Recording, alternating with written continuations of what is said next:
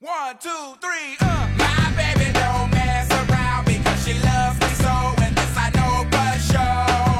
欢迎收听《一开始叨不叨》，本节目由各位消失的小伙伴儿、去出差的小伙伴儿冠名播出。大家好，我是今天只剩我跟大孩儿的柳能叔叔。大家好，我是大姚。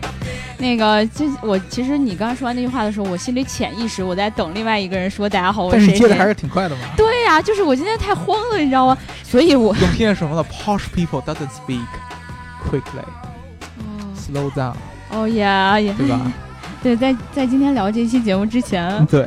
我跟大姚上了一堂呃好几堂英文课 How to speak English？English，yeah，呃，Happy Birthday，对吧？对，对，其实今天我们两个人应该状态也还不错，对吧？因为毕竟这个没有其他小伙伴之后，嗯我，们两个可以随意的发挥了，不怕突然一下指出我们的错误。随意开车。对对对，嗯这个上一期我们聊到这个车，呃，可能会自燃的话题啊，嗯然后这个呃，有小伙伴儿啊就说这个叫王润龙的这个小伙伴儿，他说了一句话：“我来撕逼了。”嗯，啊大姚说电脑不能放在腿上用，他一英国人能不知道笔记本的英文是 laptop，laptop，嗯直译就是大腿上面。还有常规笔记本的散热是通通过风扇出风口，不是与外界物质传热。电脑的散热在机器内是热管导热，机器外就是通过空气换热。P.S. 衡量导热能力的系数叫做导热系数。对，这个我给你从几方面来撕。第一个，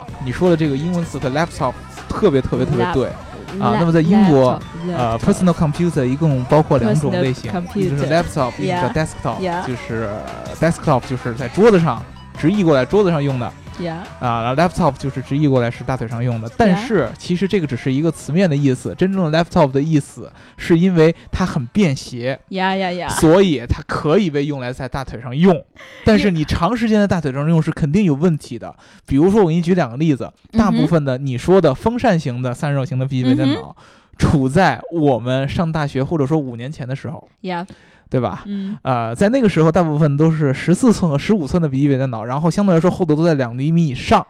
嗯，对，超过硬币的那个厚度了，对对，在两厘米以上，这个是没有问题的，因为它们里有有一个充分的一个热管，对然后热管连着这个散热器的风扇，对对对，然后散热器的风扇和热管再往外会导出一个很大的一个散热片。嗯但是现在以刘能叔叔用的这个 MacBook Air，air，为首的这样的轻薄型的笔记本电脑，厚度一般都在十到十五厘米，呃，十五十到十五毫米之间。，对。对这样的笔记本电脑，它一般都取消了风扇的设计。对，啊，有风扇的也都是一些特别超薄的一些风扇，它的热管基本上跟风扇贴在一起的，嗯，我好像拆开过，对吧？嗯。你看到这是特别特别薄的一个风扇，嗯。这样的风扇给它的散热的空间其实是非常非常的小的，嗯，对，嗯，然后你再紧紧的跟你的大腿贴在一起，嗯。嗯，它的散热就会成为问题，因为它的热不够有足够的这个空间来去传导。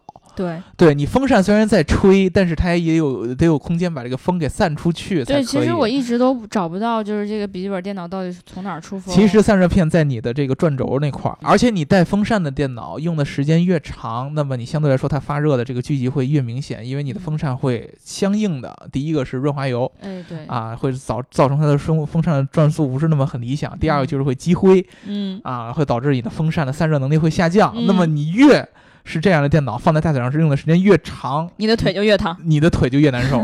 对对，同时对你的对你身体的各个部分伤害就越大。女生可能还好一点，因为女生本来腿那块的体就比较寒，男生你们啊，想想后果，告诉你，你 laptop 嗯，更多的是靠近膝盖那个位置，你别往大你别往大腿身儿根儿上 放，知道吧？对，就是一般躺在床上放呃看的话，可能很少有人说直接就放在膝盖那块儿，嗯，它可能会离得近一点儿，但离得近一点儿真的很烫。对，所以我经常在冬天的时候用笔记本来取暖，嗯，这个是真事儿。是当然我，我说到这儿，其实我要先说一句，就是 Your English is very very good。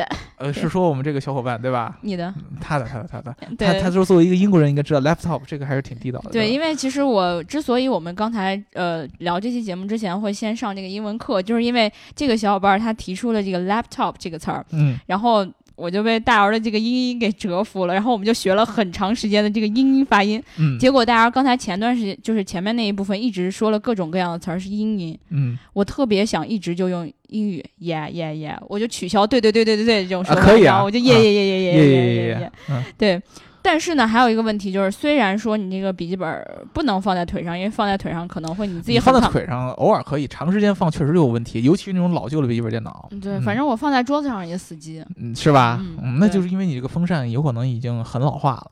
真的吗？啊，或者说这个散热孔已经被堵住了，然后你本来这个电脑的这个存储空间就越来越大，嗯那，就是就是存的东西就越来越多，对，运转起来消耗的功耗越来越高，就是需要保养，跟车一样。哦，那我回头给它保养一下，对避免它的自燃，是吧？嗯，对，我们又接到上一期的话题了，非常好。对，然后这个再道阳他说，下车跑之前呢，还要拉手刹，不然，嗯，你们能都都能想到啊。啊是这样。然后还有老虎和自然选哪个？拿棍儿 蘸汽油，点个火把就可以下车了。先让我问你一个问题啊、嗯，你棍儿哪来的？对啊，你棍儿哪来的？对啊，对，而且你们知道，一般的火把不是一个木棍儿搁火上就。就能着得起来的。对一般火把是要裹东西，哎然后泡在什么油里边然后点才能才能着，对对吧？对，你一般看那些古装剧，摸金校尉之类那种，对对对什么摸金校尉是什么鬼？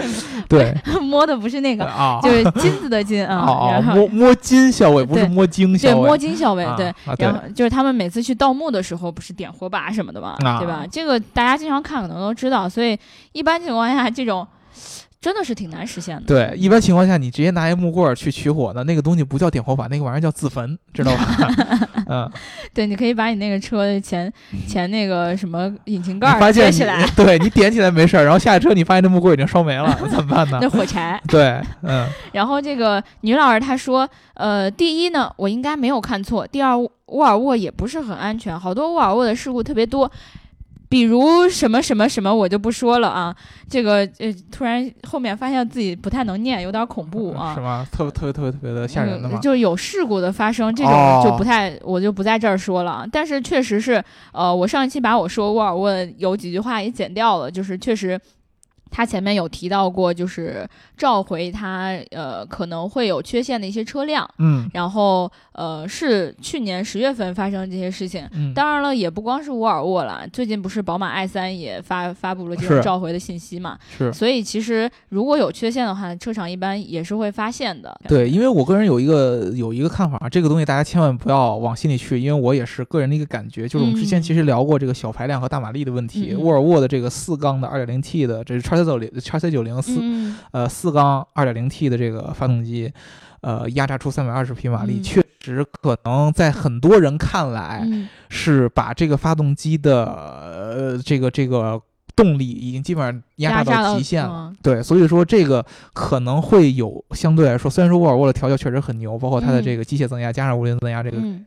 但是有没有可能会有一些产生一些相应的副作用？这个还真的确实不知道。所以我们应该也考虑到这个原因，所以就今天就不说沃尔沃的事儿对，不说沃尔沃啊对对对的事儿啊。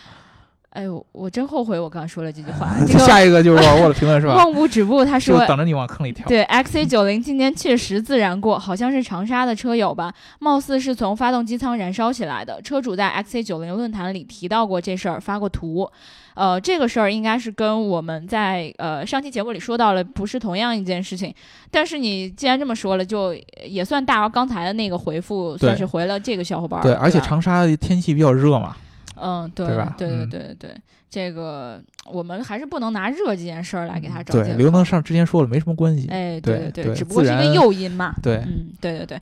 然后我们今天其实要聊的这个话题呢，和我们前两天看到一个新闻也有关系是的。啊。对，但是这个新闻呢，更多的是跟这个车企有关系啊。嗯呃，就是说这个 PSA 标致集团。嗯。它收购了通用旗下的这个欧宝跟沃克斯豪尔，嗯，然后什么一转成为了欧洲第二大车企。对，当时这个日报是我读的，嗯。遇到这个日报的时候，我一脸懵逼，嗯。因为我不太了解欧宝是啥，嗯然后我也不知道沃克斯豪尔是啥。嗯，这两个莫名其妙的品牌突然被标致收购了，嗯而且能让标致一下变成欧洲第二大车企，是因为欧洲没有其他大车企了吗？呃是这样啊，嗯首先那个我们之前节目里边有聊过标致嗯，对啊，然后 PSA 是标致雪铁龙集团嗯，对，啊，是一个来自于法国的，呃，好据据说应该是法国的第一大企业，应该应该的，好像好好好像确实是我忘了是收购之前还是收购之后了嗯。啊，是法国的第一大企业。然后呢，啊，第一大私营企业，对。嗯，啊，然后呢，它是旗下有标志和雪铁龙，对，还有 DS 对对对，啊，这个我们之前 DS 啊、标志我们都聊过。嗯。啊，然后呢，他去收购了，从通用手下收购了欧宝和 Vauxhall 沃克斯豪尔。呃，为什么这两个品牌呃刘能从来没有听说过？对我都不知道通用旗下还有这些品牌。对，呃，因为这个品牌就是在现在中国就根本就没有，就是你根本就看不到。哦。哦，是这样子。对，但是你去看 Top Gear，你一定听说过沃克斯豪尔。其实这名儿好像确实听说过，对吧嗯，对，对，那么沃克斯豪尔和欧宝到底是什么关系？嗯，是个什么东西？然后它跟通用有什么关系呢？是个什么东西？它是对车企。对，跟大家去说一下，它不简简单单是个车企，就是嗯通用，你可以把它想成是一个大的车企。对，然后呢，欧宝和沃克斯豪尔呢，只是通用下边的两个品牌。支线的分公司也好，或者说品牌也好。嗯，对，那么这两个品牌为什么我们之前没听说过呢？嗯是因为他们从来没有进入，呃，从来没有在，呃，就现在没有在中国市场上去卖。你这话的意思我听出来了，嗯，就是曾经有过，嗯现在没有、哦啊。欧宝在一五年就从中国市场退出了嗯，啊，然后呢，沃克斯豪尔在只在欧洲，而且特定的只在英国来卖。这是。跟跟那什么似的，宝马在中国有特供版，然后嗯这个、呃，通用在英国有英国特供版，它都不只是特供版，嗯，就是特供版是牌子一样，但哎是车好像不对对一样。对对对对，啊，这个英国版呢，这个沃克斯豪尔嗯和欧宝在欧洲是什么一个地位呢？嗯就是通用会去在这个欧洲的大部分的国家都卖欧宝的这个牌子的车，哦，然后呢，到了英国以后，他就把欧宝这个牌子取下来，然后把沃克斯豪尔的标放上去，就变成了英国的，等于说车车其实也没有特别大的区别，基本上没有区别，完全就是一样的。在在欧洲，就是说哦在除了英国以外的地方，这个车的品牌都叫欧宝。嗯嗯，到了英国，这个车的品牌就叫沃斯豪尔。但他为啥要这样做呢？哎，为啥要这样做？哦就是欧宝本来是一个德国的品牌嗯，对，啊，在这个一九呃十九世纪二十年代嗯啊，不是不是不是二十世纪二十年代，嗯 对，就是一九二几年的时候、嗯啊，这个欧宝还曾经是德国的最大的汽车制造商。德国的，对，德国的啊你们，它是德国的创造于德国，然后也是在德国发展起来的。但是它在二十世纪二十年代的后期嗯啊，应该是我记得没记错，一九二九年嗯，被通用给收购。当时说的挺早的了，那是非常非常早。那么也就是说，其实欧宝和通用之间的这个联系已经超过了这个、呃这个将近一百年。嗯啊，已已经已经有这么多年的这个收购的历史了，所以说呢，呃，通用和欧宝是一个非常非常紧密的联系。嗯，沃克斯豪尔是一个英国的品牌，哦，你们英国的品牌，对，但是呢，它其实一直在英国是一个泛工业品的一个公司。它除了做汽车之外，它还会做其他的一些发动机啊、嗯零件啊这些东西。它后来也被通用给收购。嗯那么对于通用来说，其实很简单，他把这些东西都买过来，对于他来说，他就可以自由组合了。自由组合，什么意思？不是临临时换个标什么的，然后拿来卖，哎，它可以有各种各样的选择。我给你举个例子啊，嗯就是欧宝被通用收购了以后，嗯欧宝本身在德国的这个工程团队啊、生产厂商啊，都已得到了通用的保留，哦，相当于他以个通用的名义，然后欧宝的公司名字。去德国雇了一帮德国的工程师帮他做研发，合着这种感觉就很像吉利跟沃尔沃现在这种关系，有一点儿这样的感觉。但是呢，吉利跟沃尔沃相对来说单一一些，嗯，吉利就是沃，呃吉利就有沃尔沃，哎对对吧？只有沃尔沃，它只嗯收购了沃尔沃，对对对。但是通用底下还有其他的品牌。嗯，它除了美国的研发团队，它在德国也有研发团队，然后啊它可以把德国的技术拿过来用，然后和它的美国技术结合在一起，然后可以贴欧宝的牌子，又可以贴沃克斯豪尔的牌子，它的自由组合就特别特别多嗯，啊！我产品这还挺聪明的。对，你相当于我左边是品牌名，嗯右边是研发团队的这个产品技术名，我可以随意的连线，这种可以有各种各样的选择出来。消费者应该没啥感觉吧？但是消费者他理解不了背后多背后的这些贴牌啊，或者这这这些流程，啊他可能看到啊，完全是一个崭新的一个产品。对啊，比如说我特别有英国情怀，对啊。我就只想买英国车，然后我一哎。看沃克斯豪尔，哎，这是我们英国的，我就买这，个。对于英国的消费者，他可能听到沃克斯豪尔，他觉得哎很亲切嗯。啊，因为以前小时候听说过，或者说我的哦。祖辈听说过这样沃克斯豪尔品牌，毕竟是英国本土的品牌对，啊。那么他虽然说这个车可能背后全部都是美国的技术，甚至于全部用的都是欧宝的技术，但是呢，贴到沃克斯豪尔的这个牌子，英国人就觉得哎呦不错。啊，嗯这个明白怎么回事儿被。被被忽悠了一下。对，嗯那么放到欧洲，沃克斯豪尔大家不知道了。比如说你去法国、去德国，沃克斯豪尔是什么东西也没听过，对，但是欧宝都知道德国的工业强嘛，哎，对，那要买德国车啊。对啊，都知道德国好嘛。虽然说它可能背后还是用的大部分是美国的技术，然后结合了一部分德国的技术，但是它贴了欧宝的牌子，大家会对品牌对对层面上都会更亲切一些。没错没错，这确实是这样。啊，对，这个就是说呢，呃这个为什么现在这么多的大的汽车集团都喜欢去弄这么多子品牌，是更多的给你讲故事的机会。这是为什么？你像中国人，为什么人要弄个弄个什么呃，再造个什么 Linko 啊，造个什么魏啊，都有这一定的层面啊。我有一个新的品牌，就给我更多讲故事的空间。当时吉利其实自己旗下也有好多好多品牌，不是当时发展那种多品牌战略吗？对呀、我当时还不太明白，我说你这车。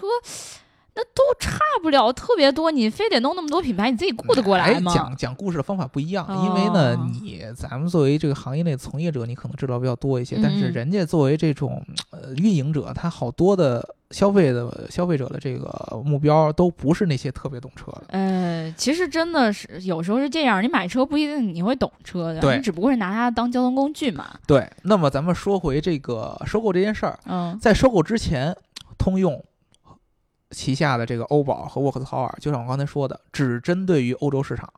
曾经宝呃欧宝的车有进口到中国来，嗯但是后来就是因为这个品牌在中国的认知度可能稍微还差一些。哦，没有知名度。对，而且大家提到通用，中国人提到通用的时候，其实你脑子里有其他的品牌了，特别多，对吧？因为别克、雪佛兰、凯迪拉克，别克、雪佛兰、凯迪拉克确是确实就是在中国通用的，就是美系车其实有一定知名度的。嗯，美国人其实就是在这上面吃到了甜头，就是中国的市场和北美的市场很像，哦，你知道吧？就是美系车一般就在北美和中国两个市场比较吃香，凯迪拉克啊、别克啊、嗯，都是这样。没错，没错，没错，就可能咱们中国的消费者在一定层面上跟美国消费者的品味有一点相似，嗯，对吧？但是在欧洲不一样，欧洲你像什么雪佛兰啊、别克啊、凯迪拉克呀、这些品牌都是。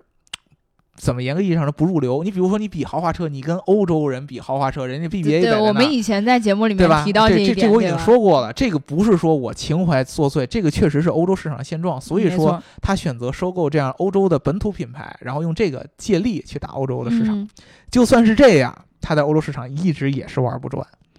还是没闹懂人家要啥。呃，除了品牌层面，嗯而且我们刚才说的叉 C 九零那件事儿，欧洲市场本身对这个汽车行业的一些特定的要求就很严格。嗯嗯，对，碰撞测试上啊，排放量啊，嗯为什么大众在美国也出了这种排放门？就可能美国相对来说掐的没有欧洲那么紧。嗯，对，欧洲它其实也很严格的这个控制的哎，对，我们以前聊到这个排放的时候说过，这个欧洲的标准也很很非常非严格，常严格。对，对对，而且欧洲有这么一个欧盟的概念，然后各个国家嗯还有不同自己国家的一个概念，比如说英国可能更重视什么柴油车嗯啊这样的各种各样的这些区别。所以说呢，通用虽然说有这两个品牌在欧洲市场，嗯，但是它在欧洲市场的销量一直是不好，一直在亏损。但是即使是这样，他也把这个欧宝拿在手里拿了八十多年吧。嗯对，为什么呢？嗯，就是因为欧宝这个团队，虽然说它已经被通用收购了，但嗯是它在一在欧洲，在德国，它保持着一定的自己品牌的独立性。嗯这个独立性主要是在研发上，就是这个德国的欧宝的这个工程团队一直在德国自己会做着研发。那种感觉就像是我虽然拿了你的钱，哎我能活下来了，嗯但是我还是可以保持我自己的这种理想。呃，对，这德德味儿还是 还是在的嘛，就我们常说这个德味儿还在，就相当于你现在吉利收购了沃尔沃，那么你现在在吉利的，你像博越这样的车上嗯啊，你就会看到各种各样的一些有沃尔沃影子的一些技术。嗯，对吧？就是因为沃尔沃，它不可能说我卖给了通用，呃，卖给了吉利以后，我就破罐破摔了，我自己的品牌再也不去好好做了。嗯，它也一样要与时俱进，它也要往前走。欧宝也是一样，虽然我现在归属通用了，但是我作为一个汽车品牌的一个经营者嗯。啊，我作为对德国本身这种工程师的这种文化，他自己也需要继续做这个技术上的研发。哦，没错，没。错所以说，其实欧宝在这个这么多年来，八十多年来，对这个通用来说，更多的是一个技术上的一个补全，除了品牌层面，还是一个技术上的呃补全。比如说，嗯虽然说欧宝在咱们中国一五年之后就退出了市场，但是为什么要退出？因为我们现在的通用车型，的这个下属品牌当中的别克，很多的车型都是从欧宝的平台上直接搬过来的。啊，啊，就是平台是完全一样的。比如说这个君威，比如说英朗，比如说呃雪铁龙的一些这个呃不是雪铁龙，是这个雪佛兰的这些一些车型，都是直接从欧宝的平台上做一些小的一些改动，换上别克的标，换一个前脸儿，它就来了。小伙伴们听到了吗？哎这个你开平台是完好像并不是一个美系的车，你。好像开了有德国基因的车。呃，，对啊，所以说这就是为什么有的时候毒他他讲德味儿，好吧？他讲那些美系豪华可能不太成立，嗯，就是凯迪拉克可能还算美味儿比较纯粹的，哎，没错没错。但你像你别别克这样的品牌，你能看出它的车上有一些欧洲那种经典感觉的那个影子。所以别克这个车在中国的市场确实也卖的很不错。对啊，因为别克这个品牌，对对，对。中国老百姓很还是认。吃香，对，对，很认。别克这个呃算是一个老牌的一个美式的一个品牌，哎但是它用的技术可是欧宝的哦，它用的平台。也是欧宝的哦。啊，它只不过是包装出来的品牌是打美式的旗号而已。这就是这就是呃很典型的一个通用的一个套路。我用一个同样的一个产品换一个品牌，我就可以讲不同的故事。原来这是其中的原因。呃，对。啊，对啊，你不觉得这样可以多出各种各样的组合吗？那既然这么组合，这个套拳打得这么好，啊，那这会儿玩不转了，咋又卖了？呃，卖玩不转，就是因为呃，首先我已经足够的从欧宝那边吸收了足够多的技术了，哦，对吧？别克，你啊刚刚换的换完代嘛，对吧？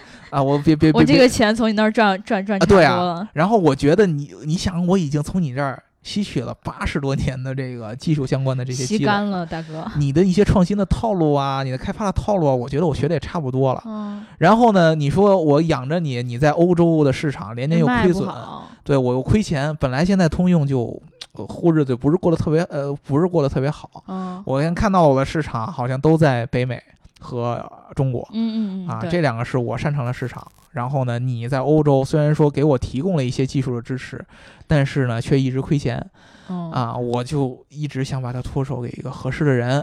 哦，生意毕竟是生意啊。对啊，这样的话我可以踏踏实实的把我的全部精力放到北美和中国的市场上来。嗯，去赚钱。然后呢，标致雪铁龙，我们之前都讲过，是法国的这个车企，对吧？人家就是玩欧洲市场的那为什么玩欧洲市场的大众也玩啊？啊，对啊，那为什么大众没干这件事儿，反而是你不能跟大众比呀、嗯，大众那样的品牌，它没有必要再去收更多的子品牌 了，人自己子品牌宝宝已经够多了，对吧？对吧？然后欧洲，你那个马尔乔内。嗯嗯，呃就是 FCA 嘛，他之前也已经收购克莱斯勒了，哎，对吧？人家已经有了，这会儿吃不下了。对，吃不下那么多了。嗯 PSA 是刚刚好，就是标致雪铁龙。我们之前聊这个标致的时候就聊过，其实最近几年，就是前两年，标致雪铁龙集团其实一直在面临这个财政的危机，啊，一直这个都是濒临破产的边缘。嗯。后来一四年的时候，你还记得这个咱们国内的东风？啊，啊，入股。东风标致雪铁龙。啊，对，还做什么叫神龙？啊对，对。然后联合法国政府一块儿去救它，入股去救它，然后这两年发展的还不错，嗯。尤其在欧洲市场，跟这个利利润开始一一直一直往上走，那么它有这个重振雄风的需要，哦，对吧？我本来就起源于欧洲市场，那么欧洲市场对于我来说，既是我最熟悉的地方，也是我最重要的一个本土化的这么一个相当于呃东道主老家的这么一个。我觉得他们的产品可能对于欧洲的消费者来说好像更适合，对呀、对吧？我更懂得欧洲的一些玩法，比如说嗯政府关系啊、嗯，销售网络呀，嗯啊，用户体验呀，啊，我可能更懂，嗯，对对？吧？你研发层面，欧宝可能做的还不错，但是在销售层面上肯定是通用来主导，通用的玩不转嘛，哦，对吧？那我现在还你研发层面还是欧宝主导，对不对？嗯然后我标志雪铁龙给你做这个推广啊、销售嗯啊、这个层面的东西，是不是可能就相对来说就有信心做成呢？但是我还是有一个问题啊，嗯对于像标志这样的企业，嗯你看它旗下的这些品牌，标志、嗯雪铁龙，然后还有一个 DS，嗯，对吧？就感觉其实你像标致跟雪铁龙吧，我就没觉得它俩差很多。嗯然后像刚才你说的这个欧宝跟沃克斯豪尔，我总觉得既然是在通用旗下，它肯定不是一特豪华的车吧？嗯它也不会是一个特别低端的车。嗯，那其实跟它的产品线是不是或多或少都有一些重合？其实我是觉得这个东西嗯没冲突，为什么呢？因为像像大众那样的，你看、嗯人家吃了那么多，他是想要补补全他的产品线嘛？对吧不简简单是这样，啊，就是你到达一定体量以后，你更多的是希望给自己品牌做扩展的机会，给自己做变化，的机会，嗯，因为你的这个可以讲故事了，呃，可以讲故事，可以嗯打不同的定位，就是给我更多的选择的空间。因为嗯你去重新做一个汽车品牌，嗯，是很困难的一件事儿。现在呃观致啊，什么各种各样的品牌都已经证明 只这一点。有我们的国产品牌在这样做。对啊，，汽车行业这种重的资产是很看口碑和传承的，嗯，对？吧？很看，尤其在欧洲这样的汽车文化还比较浓厚的地方。嗯，啊，大家就是相对来说情欧洲情怀党比较多嘛，对吧？大家相对来说论血统论情啊，怀，，对啊，对，就就这样的，他这样的，这样这样的一个市场的需求，你去重新做一个新的品牌是很困难的一件事儿。嗯，还有一个问题就是，一旦这个品牌被人定性了，你想要重新扭转，也是一件很困难的一件事儿。所以说像欧宝这样的品牌，对于国内的消费者来说还不熟悉。而且也没有定性呢。对啊，对于标志来说，它还有很多的机会。对啊，本来比如说在欧洲，哦，本身欧宝属归通用，嗯和归为 PSA，嗯，对大部分的欧洲本来的消费者来说，可能没有什么太大的区别。对啊，对，都是一个欧宝的一个品牌，都是嗯沃克斯豪尔这么一个品牌，对吧？那么直接把欧宝和沃克斯豪尔这个市场份额直接挂到 PSA 下面，PSA 有更多的能力去利用它，去冲击更好的销量。第二大现在它欧洲的车企嘛。对啊，它现在已经百分之十七了嗯啊，它将来它要好好能把欧宝和 PSA 做起来的话，它没准能做到更好，但是我准啊。但但是我总觉得就是法国的品牌吧，就是除了某几款车型之外，它其实都不温不火，给我的感觉。对呀、就是因为这个品牌可能对你来说已经有一定的标签了。是因为它太浪漫了，我接受不了这种浪漫呃，。对呀、已经被人给扣上了一定的帽子了。它需要有更多的品牌进来，让它讲更多的故事。比如说，嗯现在嗯卖欧宝的时候，嗯，对吧？德系的技术又加了一些法国的设计在里边，有故事了吧？怎么怎么着是要什么前卫巴黎，再再想点什么词儿？肯定不会这么讲那，有嗯肯定有人的讲的方式。前卫德国。德味儿的。嗯你比如说，你北汽收了宝沃以后，人家也没说北汽怎么怎么着，我就说是德国品牌的复兴，是不是就有人买账？呃，太多人买账了，对吧？对吧？？其实其实就是北汽的主要的技术嘛，对吧？嗯，对，啊，那你 PSA 这个也一样的。呃，我现在再去说一些雪铁龙的车，嗯以前大家觉得法系的车好像技术上比较滞后，嗯，现在告诉你雪铁龙的车用了欧宝的一些平台和技术，什么感觉？德味儿进来了吧？德味儿，德味儿，呃对啊，你这个可讲故事的德系，车主了，你从此以后是，对呀、它的它的事实是怎么样的，你可能不太知道，哦，但是它有很多的包装的空间你你想你想要一个混血车吗？啊！对呀、对呀、就是我原来只有法国人，法国人精于情怀，精于浪漫，精于一些设计，但是可能在技术在靠这个质量层面上可能不是那么可靠。嗯但是我现在可以把德国的这个东西引进来，讲的故事就不一样了，对不对？然后欧宝现在归了 PSA 以后，嗯，它就可以再有机会重新进中国了呀，对吧 p s a 在中国就有更，你看宝沃已经有这么成功了，那么欧宝作为一个老牌的一个德国的品牌，放到中国有没有可能也成啊？我就想到他那个小黑板上应该画出了各种各样的这种。呃，就是占领全球市场的这个线条儿，其中一条路线就是我买一个这样的品牌，然后呢，我把它包装包装，然后卖到中国，是这样的。，对他们这个 PSA 这个风格就跟之前那个菲亚特，就是那个瓦尔乔内，嗯瓦尔乔内他的那种就是兼并啊嗯，这样的策略是非常非常相像的。而且我突然想起来，你刚才说过那个，就是呃，因为宝宝沃的那个平台嗯不是跟别克嗯有很多是一样的嘛？嗯那，如果这样的话，别克都卖的这么这么好，对吧？这就是一个特别重要的问题。嗯其实之前通用在出售这个欧宝的时候，嗯，有一个非常非常非常大的一个顾虑，就是我刚才是不是把欧宝说成宝沃了？不知道，肯定是这样的。对他他他我记不清了。他对这个嗯欧宝嗯出售有一个特别特别大的顾虑，就是一旦欧宝卖给别人，然后哦欧宝以一个全新的品牌去反推中国市场，嗯，会对他的别克有一定的压力。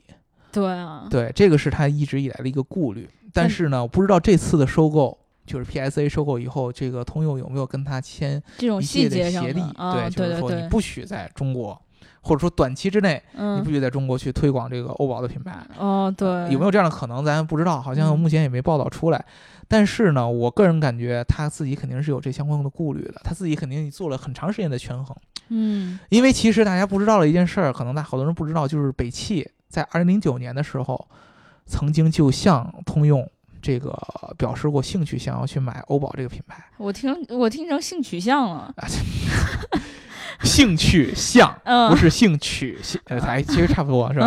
啊，他其实，在买这个宝沃这个品牌之前，他是先找通用去买欧宝。哦，要买宝字辈儿的，呃对，反正德国都喜欢叫宝，对吧？嗯，对，宝马呀，宝沃沃呀欧欧宝啊啊，都都叫这个。对对，然后他其实是有这样的需求的。嗯当时其实通用可能就就是有这样的考虑。嗯第一个，这个欧宝在我手里还有一定利用价值；第二个，你中国的一个企业一旦把这个品牌买过去，在你中国学，习了，哎，做起来以后，对这个中国这个市场对于我的本身的凯迪拉克啊、别克的这个品牌的威胁会比较大。哎，对，这个翻身仗肯定会打得比较快啊，，对啊，对对啊，你看现在宝沃出来以后，其实已经很明显了，这个销量蹭蹭的往上涨。对，其实我就注意到了，就是不光是我们的粉丝群，然后还有周师傅的粉丝群里面，都都很多人对于宝沃这车的评价都还不错。对对对包括我们今天群里也有小伙伴说，就说看到一个宝沃宝沃的车，嗯，然后觉得它很好看。嗯嗯，对，宝沃那个车就典型的，虽然说它可能技术上大部分用的是这个、北汽的。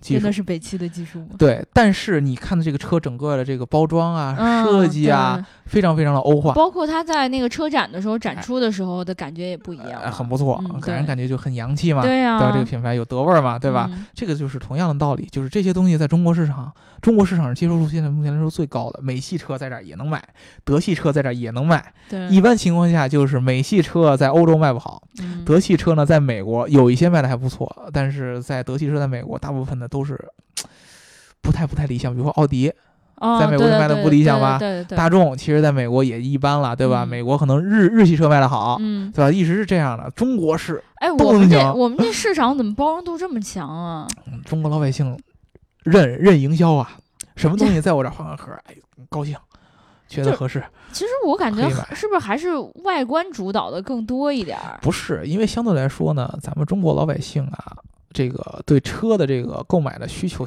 涨得太快，嗯，一瞬间涨，都需求都进来占，嗯大部分人形成不了一个特别特别特别固定的和稳定的传统的这么一个购车的心态。所以购车他们一般就是还是先从我这么说，嗯你爸爸可能教过你怎么炒菜，但是你爸爸没教过你怎么选车。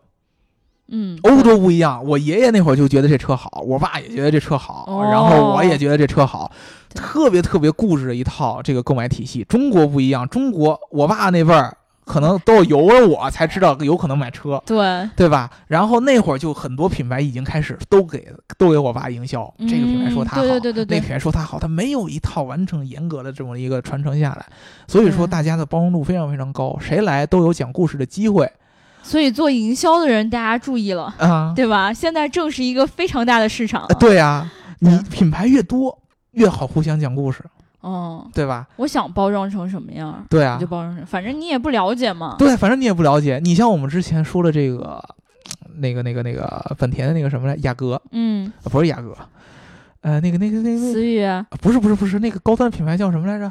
讴歌呃，讴歌，呃，对对，啊，讴歌在美国嗯和在中国的定位就不一样吧？嗯是，对，这不就用讲故事的方法再去打区分吗？只不过是中国可能这个讲故事方法没成功而已，嗯对吧？但是人就是这么做的就不错，通用深谙此道啊，对啊，你在在在中国用别克来讲故事，在欧洲用欧宝来讲故事对，啊，对然后在英国用沃斯尔来讲故事，都是用这样的方法，平台上可能没有什么太大区别。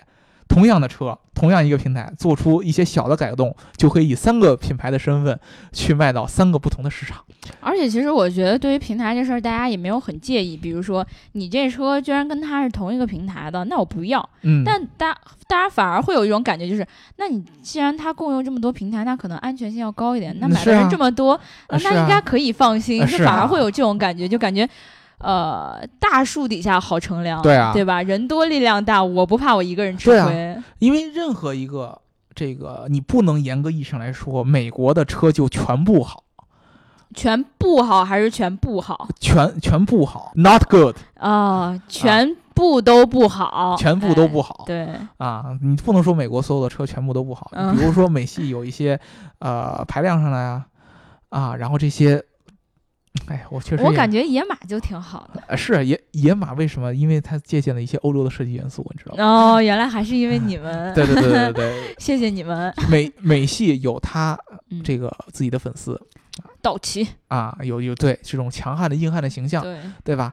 然后呢，他就可以把这些所谓的他自己品牌啊、或者嗯自己集团下边的所有品牌的优势都拿出来，结合在一起给你讲故事。对，啊，就是你听到了什么意大利的设计，德国的工艺，意大利的设计，德国的工艺，呃，对啊？意大利的设计很好，嗯，然后意大利，但是意大利造车的质量可能差一点，大家都觉得这质量都是德系好。哦，那我把意大利的设计和德国的这个工业结合在一起哦卖给你。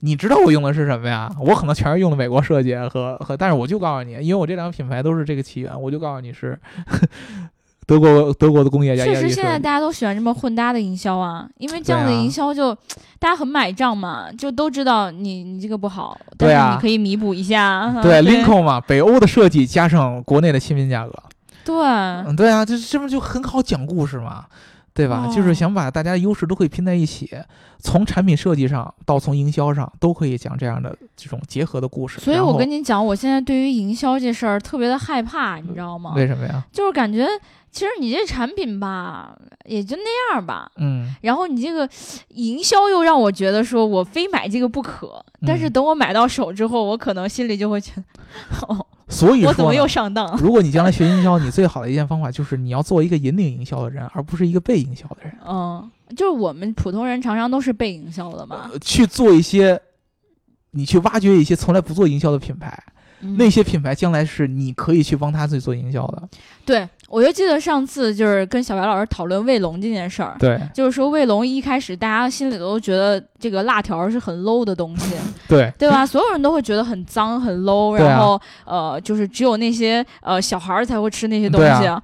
但是呢，就是小白老师当时就说了这样一句话，就是越是没有营销过的品牌，越是对于营销人来说很有机会。对啊，这样的话，他突然一下出其不意打高端品牌，对啊，然后让你觉得我的天，它的设计居然跟苹果官网一样，对啊。你一下就觉得我好好奇啊！对啊，而且像我刘能我自己嗯，就特别吃这个营销这一套，我一看到它那个。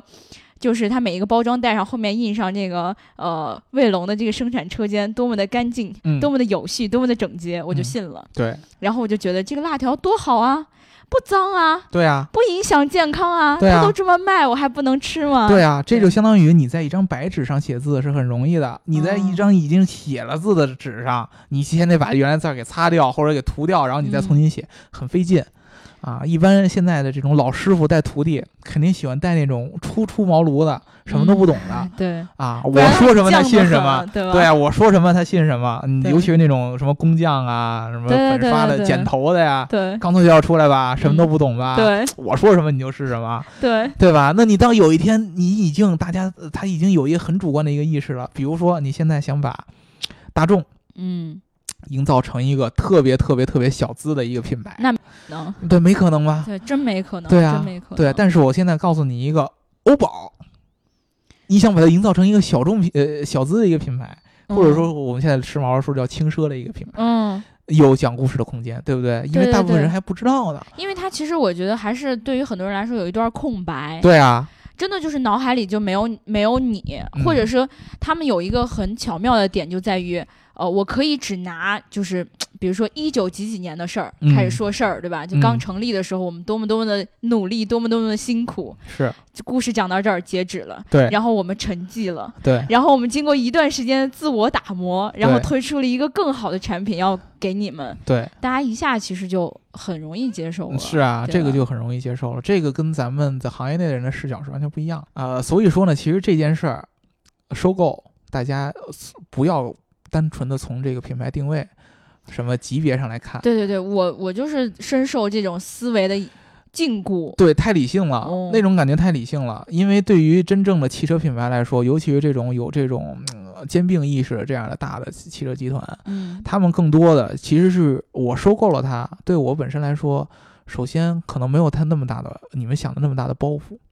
比如说啊，嗯。其实这个 PSA 收购了欧宝和嗯。这个、呃沃克萨尔花了二十亿欧元，嗯。对吧？这笔钱肯定对于这个 PSA 这样的量级的这个车企来说，虽然说算是比较大的一笔钱了，对，但是呢，它从这个收购上获得了欧洲市场的很大的一部分份额。没错儿，而且还说拿到了技术，我的天，对啊，技术成就未来，呃，技术归我了嘛，对吧？这个呃欧宝是相对来说很成熟的一个汽车团队了。对，而且说就是像我们现在国产品牌都开始自己建立一个新的品牌，其实建立新的品牌它要花费成本。更高啊。对啊，对啊，而且要打这种市场，然后更难。嗯，对，其实像我们经常就提到这个 Linko 啊，或者魏这种品牌，很多小伙伴其实都对他们抱有很大的期待。嗯，但是呢，真的一个新的品牌想要在市场里面打出来自己的一片天，嗯特别是要让更多的人知道它。嗯，因为我们可能平时这个环境更多的是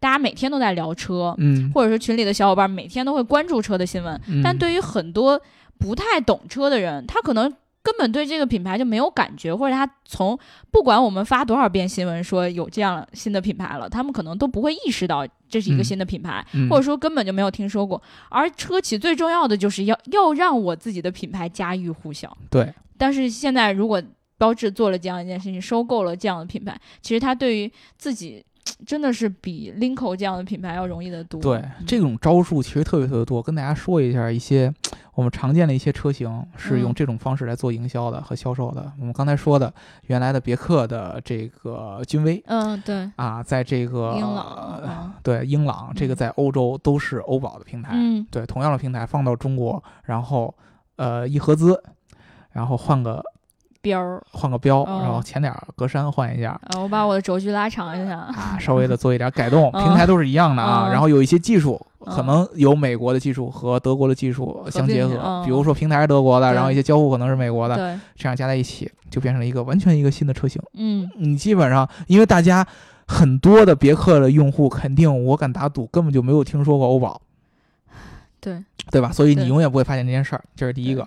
然后，比如说还有一个法国的品牌叫雷诺，雷诺，对啊对对对。雷诺我们之前也有也有聊过，经常会知道它的赛车车队，雷诺车队嘛，对对吧？然后大家都知道它跟日产是一个联盟，雷诺日产联盟，对要经常听我们的日报的话，你就会非常熟悉了啊，对经常经常念到他们的新闻。对他们两个之间也是平台共享的。比如说哦雷诺，大家都知道，呃，日产有一个特别牛牛的一个新的 SUV 叫奇骏奇骏，啊，哦这个车呢长得前前脸有点可爱的这么一个 SUV 的车型，因为 SUV 现在卖的火嘛。对，雷诺也有一个 SUV 叫科雷傲，科雷傲，那科雷嘉又是啥？科雷嘉是比科雷傲要小一点的。哦，就是我觉得路上好像更多的是科雷嘉。嗯，对，哦，对科雷嘉是那种紧凑型的，哦对对然后奇骏是上面全尺寸的，大一些啊对，大一些的。嗯这两个车定价差不多，嗯，但是呢，完全一样的平台，完全一样的平台，但是不同的品牌的名字，然后不同的一个外观，然后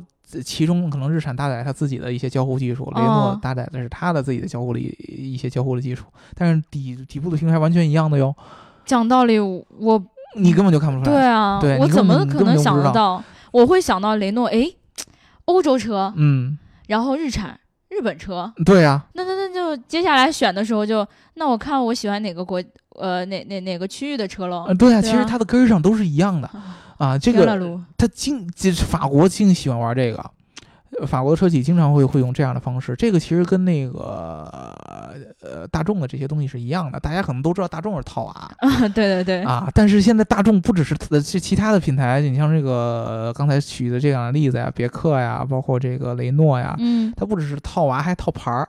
啊啊，同样的一个平台，然后换着不同的壳儿，然后嗯不同的品牌，这个品牌可能来源于不同的国家，啊，我以前真没想到还可以干这样的事情，真的，这个东西就是因为大众在中国嗯。本身大众自己的品牌太强了。嗯，对对对，啊，然后它又有奥迪，又有保时捷，这三个可能是大家根深蒂固的一些东西。没错，啊，但是一些其他的品牌，比如说西亚特。西亚特。S E A T，没听说过吧？S E A T 哦，我见过那个标，啊，对吧？哦你见见过这个标？嗯呃，斯柯达在中国虽然有，但是也不是特别特别的火。呃，对这些都是一些，比如说西亚特，我没记没记错的话，应该是在西班牙吧，还是在哪儿啊的一最早一个车企，也是后来被大众给弄过去了。这都是相关的东西，对，都是一个同样的套路。那大众是最先干这种事儿的吧？我怎么觉得他怎么这么厉害？要不人家是第一大汽车集团在欧洲对吧哦，啊，这个现在可能在中国，这些品牌都有相继的开始起势的这样的一个需要。嗯，对，因为老百姓在在在在在在在寻求更多的汽车品牌可以选择，尤其是年轻人。所以咱们国内也有很多就是这种车企买了国外的品牌，对吧？嗯然后稍微进行一个包装。嗯，比如说当时那个罗孚跟嗯荣威的这种关系就很，就是大家自己其实都说不太清楚的那种，对吧？其实这种我觉得，哎，真的是车企想要崛起，只能采用这种。哎，对嗯你说到这个荣威这个事儿，嗯。大家都有感觉，最近的这两年荣威的车做的越来越，感觉越来越洋气。哎，没错，越来越国际化，嗯。为什么呢？因为其实上汽在从这个、呃当时已经不是英国了，嗯，买了这个罗孚的这个品牌当中，嗯。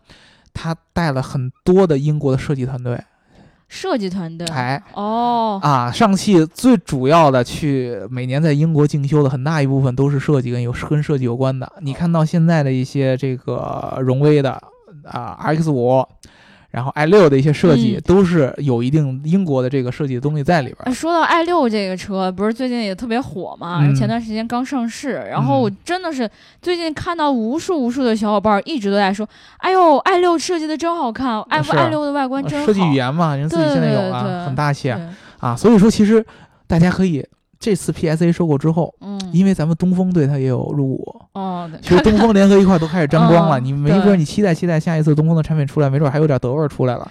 开着东风奔小康，对对 对，这个都有可能。这个其实嗯真的。这样的收购，其实对于消费者来说是特别特别好的一件事儿，说明你将来很有可能有更多的选择。更多选择，更多欢笑。虽然你生不了混血的宝宝，但是你可以开嗯混血的车。对啊，这种营销这个东西，你不要觉得你把它当做一个坏事儿，这句话应该讲给我们的管管来听。因为因为其实营销是让你能够去跟别人去表达你自己的选择的一个很好的一个机会。嗯，就是咱自己去买了某一辆车，你嗯得跟别人讲一讲我为什么买这辆车吧。嗯，那我得讲得出来故事才行。对你两个选择，要不然你就去找那根本没人知道的，这是你一般干的事儿，那样你就可以把你自己的创意加进去，你想给他讲点什么就讲点什么。对，对，对，对，对，对，对，对，吧？对，对，对，对，对，对。要不然呢？你就是去选一个大家都听说过的牌子，嗯，这样的话啊，你一提牌子，大家都这车好，嗯，对吧？就就这就这就这两种法子嘛。对，对吧？你比如说，你突然有一天，你现在买辆宝沃，嗯，没人听过，对不对？人家说这什么什么车呀？你可以营销，对吧？得了吧，然后人家一搜。北汽，呃，不一定啊，嗯不一定有人愿意去搜，人没那么多事儿。人家看，哎，这车挺好看的，挺洋嗯，气的。对对对，您是德国品牌，原来可是跟奔驰、宝马、奥迪齐名的德国豪华品牌。这车你看的呢嗯，嗯不错吧？嗯，厉害吧？那这不一样嘛。啊，虽然说我买不起奔驰、宝马，我买一宝沃跟人同齐名了，对吧？在有些人面前跟人就齐名了，对不对？这多好的一件事儿嘛！你一说到这事儿，我就又想起来一个，就是大家也都知道，众泰跟保时捷有着千丝万缕的。长得很像的联系，对吧？然后前两天不是有一就有一个新闻嘛，好像是一个湖南的小伙子还是哪儿的，他买了一辆众泰，嗯，然后众泰就是跟保时捷长得一毛一样那个车型，然后完了之后他自己私自改装了，嗯，他改了，他全部都改了，然后标儿也换成保时捷的标儿了，一模一样是？一模一样。然后里面的方向盘什么的，包括那个方向盘里面那个保时捷那边儿，他都换了，他所有内饰不是，你先告诉我，他是把一辆保时捷改成众泰了，当时众泰 改成保时捷了，哦你知道吗？对，然后然后完了之后，不是能想到这件事儿，我就觉得他够极客了。我是吧？我从来没想过，大家只不过是觉得哎外貌挺像的，然后就买嗯这辆车。嗯，没有人真的会，我买了这辆车之后花很多的钱去把它改成保时捷。那也是，对啊，他多牛逼啊！然后完了之后，他被警察拦下来了，在路上，嗯，然后然后还跟警察装逼呢，然后说啊，我这因为他他没有那个驾驶证，嗯，你知道吗？他没有驾照的，然后他他跟驾没有，为什么没有驾照啊？他他就跟他没有驾照，他真没有驾照，他被警察拦下来了。啊因为警察当时可能发现这个车怎么是套牌儿啊？你这啊明显跟你这个实车不符嘛，你明明是一众泰，啊！对吧？我我为啥查出来是一保时捷呢？呃不对啊，你想想明明明明是查到的是众泰，然后看看起来是个保时捷，对啊，你看起啊来怎么是一保时捷呢？而且啊嗯，其实那完全他改过之后，大家看不出来吗？警察平常也混汽车之家什么的。对啊，你这 警察平常也混一些网络上一些平台，都知道这个 众泰的这个量尺部门，对吧？对，然后完了之后，那个警察就发现他没没有驾照，嗯然后就问他，然后这小伙儿装逼。我每个月都要请司机的，嗯每个月请司机要花十一万呢。嗯我今天只不过是司机有事儿没出来。哦，这个招好，对，然后我直接我就是我昨天刚好是看到这个新闻之后，是那个江宁官在线也转发这个这，种感觉跟我说我自己是英国人特别像。对对对，特别牛逼。然后我以前只觉得就是车厂之间这种互相套牌儿，那人家可能是为了卖的好，对，当然他自己也是为了他自己卖的好嘛。哎，其实他就在自己做汽车品牌嘛。保时泰，对对，这个众世界，对，多牛逼啊！你说各位小伙伴儿，你们成天笑话人家众泰，对，成天笑话人家长得跟保时捷一样，你们有没有任何一个人想过想起这种利用的这种这种这对啊这，种东西，就什么是营销？我之前有觉得有一个段子特别特别好，嗯就是同样给你多少钱？我记得当时是五千块钱吧，嗯然后让你去追一个姑娘，哦，然后小伙子 A 买了一一箱水果，花了五千块钱买了给给给给姑娘买了个手机，嗯，然后骑着自行车拿着手机拿着一枝花送过去你。还不如走路去呢，你骑自行车干啥呀？对，然后姑娘拿过来手机，拿过来花，说你是个好人，就走了。干得漂亮没有发生。然后另外一个小伙子花五千块钱，五千块钱啊，其中的两千块钱租了一辆保时捷，哦。然后剩下两千块钱请姑娘到一个特别特别好的一个酒店过了一吃饭，然后过了一宿，我的天，然后就成功了，对吧？然后你其实其实这个就是一个。一个一个很重要的一个区别，你知道吧？嗯。就是你是背后的一些真实情况，其实有的时候用户是不理解的，对，但是呢，你怎么的表现出来，嗯，它是非常非常非常非常重要的一个环节，对，嗯对吧？你可能同样的都是钱，同样的都是一个同样的收入水平，就这一一下的一个变化，就可以产生你最后的一个结果。这就跟那种外国的小伙子在自己的家乡混不下去了，以前是个电工，电工那种，哎，然后觉得混不下去，就听朋友说，哎，中国的小姑娘特别好骗，嗯然后只要看到你是外国人，包装的好。你哪怕就坐在酒吧里点一杯喝的，人家都能跟你搭讪。对这个事儿其实就是这个样子。咱们有的时候说这可能呃在汽车上有点过，因为汽车我刚才说了，就是这个产品其实并不是那么那么的差，对它不是为了骗你的钱，它不是为了骗你的钱对对，它是为了让你就是有更多的理由能把这个钱掏出来对，啊。这怎么听着也像骗钱似的？不是骗钱，对，就是因为咱们中国消费者需要更多的理由嗯，来去验证，或者说来去证明自己买这辆车是很明智的一个选择。而且确实可能说你不同的车型有不同的优缺点。对，在那些看不见的地方，如果你们都一样的好的话，那可能比拼的就是接下来，哦、我可能更喜欢你长成这样子的车，对然后他可能更喜欢你长成这样的车，对我们有了更多的选择。对对吧对，就是这这就这么回事儿。这个车产品本身可能。不是有什么毛病，说哎呀，嗯这车本来特别烂，然后包装成一个什么德国的一个品牌以后就特别特别好，不是不是那样众的。泰众啥来着？众时捷？对对对对对对，不是那意思。众泰那车虽然说是抄的，但是其实那车从产品力来说真的还可以。对吧？你花那点钱，你能买那两台车，你还求什么呀？对不对啊？对，不是人蒙你吧？你 你都买到一个保时捷了，不是你保时泰了，你还能说什么呢？对啊，这种人不是蒙你，你自己其实觉得这车挺值的，对不对？起码你那十可能十一万块钱、十万块钱都花在这个外观上。对呀、对呀、其实就是因为你需要给自己一个理由。哎呀，我我需要来一个临门一脚，对我这车感觉不错，但是这个车看起来跟其他那些车有什么区别？怎么能让我 哎，让我觉得我为什么要买讴歌呢？啊，对啊，对啊，对，有什么区别？你得啊你得告诉我呀，我需要你给我个理由啊，对吧？哎，这会儿这些品牌营销这些东西就出来了，对，对吧？并不是说大家特别傻，嗯说你们都被人品牌骗了，不是这样的，嗯这是一个共赢。对，所以我们今天其实上了一节营销课。哎，我我现在其实我们本来是要讲历史的，对对，结果呢，一聊这个事件呢，就从这个技术层面的聊着聊着就又又变成营销层面了。我觉得我觉得挺好的，因为我觉得呃，国内的消费者应该更加的多去了解这种营销的真实的事情，嗯，不能说要么就是完全不懂营销这些东西，人家说什么你就信什么，嗯，要么就是太觉得营销这事儿太恶心了，就、嗯就完全不去信，也不太对。你其实你需要用营销的这种呃，它的一些手段去增加你的一些认知。对，其实你可以透过一些营销去看产品。哎，对，所以这就跟汽车圈儿的这些广告营销也也有一定的关系，就成天给你推，比如说。呃，这种首屏的这种广告啊，可能对于很多人来说没有什么太大的意义，是，但是他可能会很愿意看一些汽车评测类的文章，嗯，对吧？很很想知道这车到底有什么。对，比如说看我们的频道的文章，哎就可以去看到各种各样的汽车科技相关的东西。没错，对你看惯了那些传统的一拳两拳、一指啊两指的这个评测之后，去看我们对车机的一些评测，对吧？对对一些什么主动安全的一些评测，是吧？你这逼格不就上去了吗？没错儿，对我们都在尝试着增加。什么叫做？有用的呢？对不对？对，就是你们以后去聊节目嗯，啊，包括呃找刘能叔叔说刘能啊聊个什么什么选题，哎，对，对吧？包括微博上去跟刘能叔叔做个互动。嗯啊，记得完了以后给个反馈，哎，对，对不对？对你你让刘能有一种获得了你们认可，或者说获得了你们了解的这么一个机会，别老你扔了一个选题之后，我们聊完以后你就不理我们了。对啊，你看你们可能通过听我们的节目的时候，可能对我们获得了一定的认知，对吧？对你可能知道大姚是这样的性格，刘能是这样的一个人，嗯对吧？但是呢，我们其实也很想知道你们成天都在想什么。是这样，每次留下一个微信号，完了之后也不能被加到，对你说我是不是很尴尬？对啊，因为我我每次只能通过节目告诉你们说，哎呀，你们要这样，你们要那样，但是你们又私底下又没没有跟我互动的对法，刘能敞开了，我该怎么去找你们？。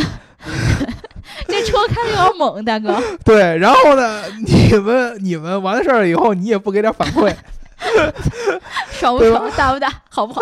对你好歹说说我们聊的怎么样？对啊，对啊，这个嘴里说的是是是靠不靠谱？对对不啊对？，你好歹给个反馈嘛。书记上期说的特别特别好，你不留门牌号是吗？爽完了给个反馈，哎，对，对不对？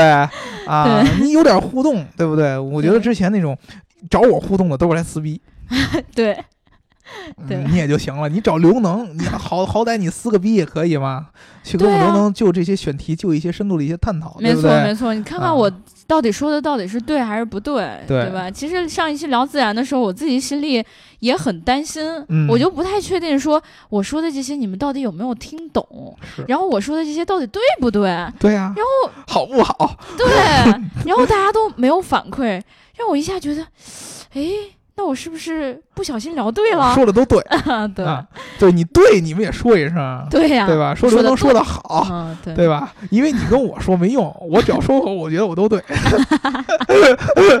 我们上次还在说呢，对吧？我们上次说同样一份资料，从大姚嘴里说出来就丰富多彩，从我们自己嘴里怎么说出来就那么干巴巴的？因为你说的时候，你老你老以为，哎呦，说的是不是对的？对啊我反正我我觉得我都对，说错了我也对，学习了，对啊？得味儿读。嗯，对，所以其实今天这一期，我觉得，呃，我跟大姚这个组合应该。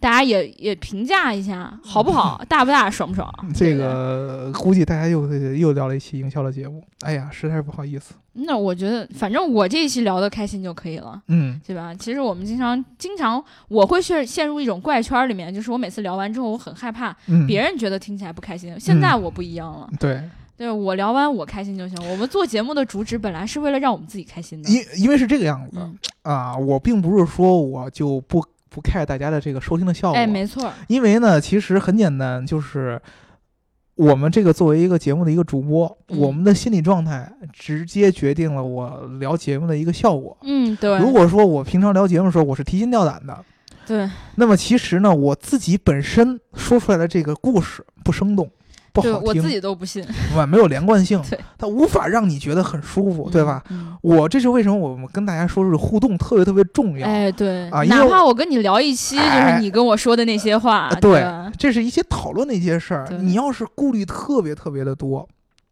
你知道吗？你在嗯聊的时候，你很难把它做一个非常生动的一个效果。对我就害怕，比如说我，比如说有一个历史故事，嗯本来那个人是得了胃癌去世的，嗯，我就害怕呀，万一他不是因为得胃癌死的呢？历史资料里没写他到底当时疼不疼，是立马死了。二期还是三期死的，对，对吧？其实有时候确其实他，是吃吃鱼刺卡死的。对对，对，所以其实有时候我们，所以这也就说，只要你知道他死了，为了节目的生动性，大家你到底编了多少故事？你比如说，你看好多人学历史特别有意思，他非要去研究秦始皇当时吃的是什么什么水果，嗯，对吧？对，我记得我当时就问过一个，到底哪些水果是咱们中国自己这个广袤大地上自己产出来的一个问？桃子和李子，现在我也做不了回忆。跑跑跑跑跑题了，对吧？对对就，有的时候生动的故事 嗯是要比一些史实嗯，是更重要的，尤其是我们在讲故事过程当中啊，对，呃就我们不会说扭曲历史史实，哎，对，只不过可能万一会有一些。杜撰，对，知道吗？会有一些杜撰。我终于知道为什么你的故事那么生动了。你你你你在你在你在这个聊技术的时候、嗯，啊，大家可能我聊技术的时候，我们更倾向于是举一些例子。对对对对对，这些例子呢，可能有的时候不是那么贴切，但是嗯理解起来更好理解。对生动形象嘛。对，嗯但是讲故事的时候呢，你必须要加入一些生动的杜撰。有色有味儿。比如说，我给大家举一个例子，嗯。呃呃，《史记》嗯当中写这个刘邦和项羽。啊。当时刘邦和项羽都是在这个秦秦始皇的末年嘛，嗯。啊，然后看到秦始皇去视察，嗯。然后呢，当时就是司马迁写的，说刘邦和项羽看到了这个秦始皇庞大的这个视察这个车队嗯，走过去的时候，两个人说了不同的话。这这是他编的吧？司马迁当时在场吗？对，当时有谁录音给他看吗？《史记》就这么写的。司马迁怎么写的？司马迁写的刘邦看到了秦始皇，嗯说了一句话，说做人就应该像人家那样，哦，这么有气项派、有地位。嗯，项羽说的时候有什么了不起？我也能成他那样，可是项羽没成。完全两个两两两个感觉。项羽就是我是贵族，嗯我血统纯正，对吧？我们家原来是一一国之主，嗯对吧？我们是楚霸王，对吧？我是贵族。刘邦不一样，刘邦就是原来是这种小市民的出身，哎呀，觉得我羡慕人家有地位。嗯我也要那样。呃项羽说：“我是怎么了？我也是怎么怎么怎么着，我也可以成他那样，嗯对吧？这是完全虽然是杜撰的，但是符合人们的出身，符合人的心理性格，没错，对吧？这个是能够讲好故事的一个前提，对吧？而且好我记得好多的那种后来就是编撰这些历史故事的人，就每一个每一个朝代每一个朝代不同的这些人呢，对，其实都是会经根据当时的这个皇帝的要求 进行不同的着色。对，对这就跟现在好多营销号非说这话都是鲁迅说的一样，你不也都信了吗？对吧？对对对对对，所以这个我们刚才是为了说啥说到这件事儿来的？就是这个呃故事的生动性啊、啊对对对，所以其实有时候。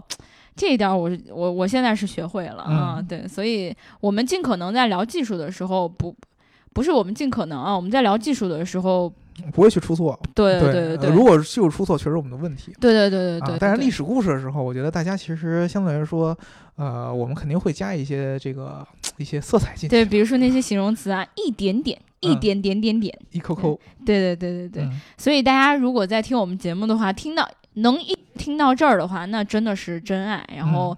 也希望你们能够平时多跟我们互动，然后让我知道你们心里到底在想什么。嗯，然后如果你们想要加入粉丝群的话，记得很重要的一点就是你一定要这个微信设置的我可以添加，不然的话你一次找我，我可能能看到你；第二次找我的时候，我可能没有注意你；再过几天你再找我的时候，特别是这个微信后台的设置，我很难再跟你说微信设计成设置成可添加？呃，可添加，只要你不去关那个不可添加的按钮就可以了。那他要关过了以后，他就忘了怎么开了，怎么办？是在 完了剪掉吗？不是不是，我是想说，如果你自己不记得，麻烦你自己搜一下，这个这个不需要我再教你了吧？有些孩子比较懒，设置隐私，然后里面通过什么什么添加，通过什么什么添加，通过什么什么添加，对对吧？对，然后我还跟你们澄清一件事儿，我们群里有好多小伙伴说刘能把他拉黑了，嗯，对。对，这个是不对的，刘能只是把朋友圈这个功能关闭了而已。对，你们知道朋友圈关掉之后，平时这个呃，就是工作效率提高了多少吗？就变成刷微博，不是平，我今天就去把微博关了。呃，对，对，这个大家以后其实有需要的话，也可以做这样的事情。你可以，你可以发，但是你可能平时就刷的机会就会少一点了。对，而且会增加很强的神秘感，哦，是这样。老问我是不是把你拉黑了？对，我就是把你拉黑。就是把你拉黑了，让你浮想联翩。哎呀，刘能是不是对我不高兴？就是因为你互动太少，对，不给你看朋友圈，对？我们今天添油加醋讲的够多了。对不管你信不信，反正我们今天就说到这儿了。对，然后，如果你在听节目的话，记得一定要点赞、打赏、评论，点赞、打赏和转发，点赞、转发和评论，嗯转发、转发和转发。嗯，然后还有，如果你想要加入粉丝群的话，记得在后台留下你的微信号。然后听节目呢，呃，最重要的是什么呢？互动。对对小手指敲起键盘来，对对？吧？听到我们哪句话特别好笑，就哈哈哈哈哈，不要吝啬嘛。对对，对，所以我们今天两个人聊的也非常愉快啊，希望大家每一天都能过得开开心心的。是这样。嗯，好了，那就聊到这儿啦。嗯然后下一周，这个大姚也要出差了。哦，嗯这个时间没跟大家说。对对对下周呢，我会去到这个法西斯的德国，对，对，然后呢，去把一个叫赵逍遥的人给拎回来。没错儿，就跑了是吧？对，这个人非常非常的可恶，是吧？对我这个节目里不知道多少次黑他，所以他也赶紧回来呀，赵逍遥，对，吧也要在节目里黑你。对，对另外我们的小白老师呢，也在这个资本主义国家，嗯，对吧？然后我们这个刘娇妮老师呢，在日内瓦车展，对，所以大家都处于一个出差的状态。嗯，对，所以呢，这个大姚的声音且且听且珍惜。然后呢，如果你会消失一周，对怀念他的话，一定要记得重复的听他以前的节目，没有别的办法了而且，做的全是一个东西。对没有别的办法了。嗯，好，那就这样啦，拜拜。拜拜。